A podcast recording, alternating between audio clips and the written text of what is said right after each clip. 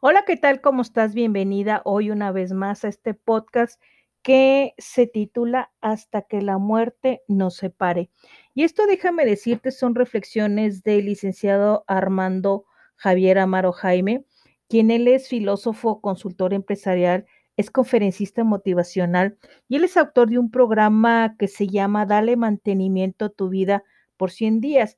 Esto empezó mandando correos electrónicos allá por el 2006, no, 2004, 2005, empezó mandando estos, eh, estos correos donde daba reflexiones. Ahora actualmente lo hace a través de WhatsApp y este se difunde diariamente en México, Estados Unidos, Canadá e Internet.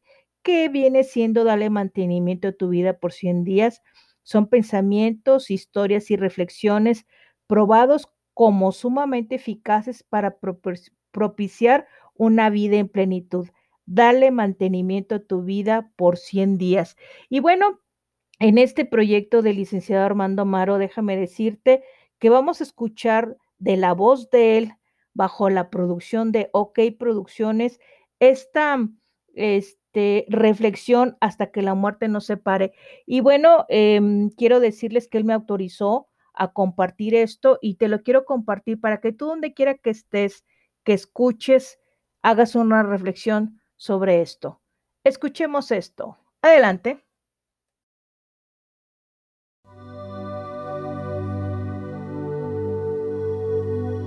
Queridos amigos, muchos amantes se prometen estar juntos por siempre, en la vida y en la muerte, pero creo que yo no he sabido de nadie cuya lealtad y devoción se equiparen a las de la señora Strauss. Hasta que la muerte nos separe. Fue en el año de 1912. La señora Strauss y su esposo eran pasajeros del Titanic en aquel fatídico viaje. No muchas mujeres se hundieron con el barco, pero la señora Strauss fue una de las pocas que no sobrevivieron por una sencilla razón no podía soportar separarse de su marido. Así es como Mabel Bird, la sirvienta de la señora Strauss, quien sobrevivió al desastre, narró la historia después de su rescate. Cuando el Titanic comenzó a hundirse, los primeros en pasar a los botes salvavidas fueron las mujeres y los niños, dominados por el pánico. El señor y la señora Strauss estaban tranquilos, consolaban a los pasajeros y ayudaron a muchos a entrar en los botes. Si no hubiera sido por ellos, declaró Mabel, me hubiera ahogado. Yo estaba en el cuarto o quinto bote salvavidas. La señora Strauss me obligó a entrar en el bote y me cobijó con algunas frazadas gruesas. El señor Strauss suplicó a su esposa que subiera al bote salvavidas con su sirvienta y los demás.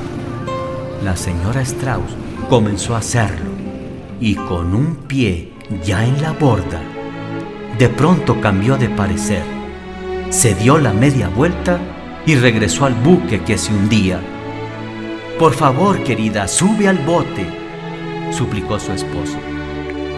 La señora Strauss miró profundamente a los ojos del hombre con quien había pasado la mayor parte de su vida, el hombre que había sido su mejor amigo y siempre un consuelo para su alma.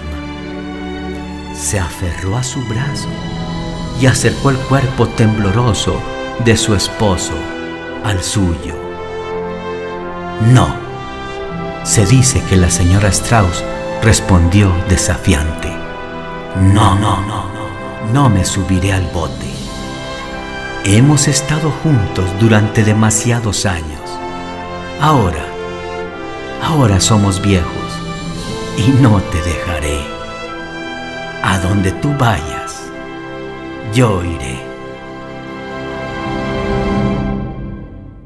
Amigos míos, ahí es donde se les vio por última vez, parados brazo con brazo, sobre la cubierta, a esta devota esposa, abrazada valerosamente de su esposo, y a este amoroso esposo, estrechando protectoramente a su esposa, al hundirse el barco, juntos para siempre, para siempre, para siempre, para siempre, para siempre, para siempre, para siempre.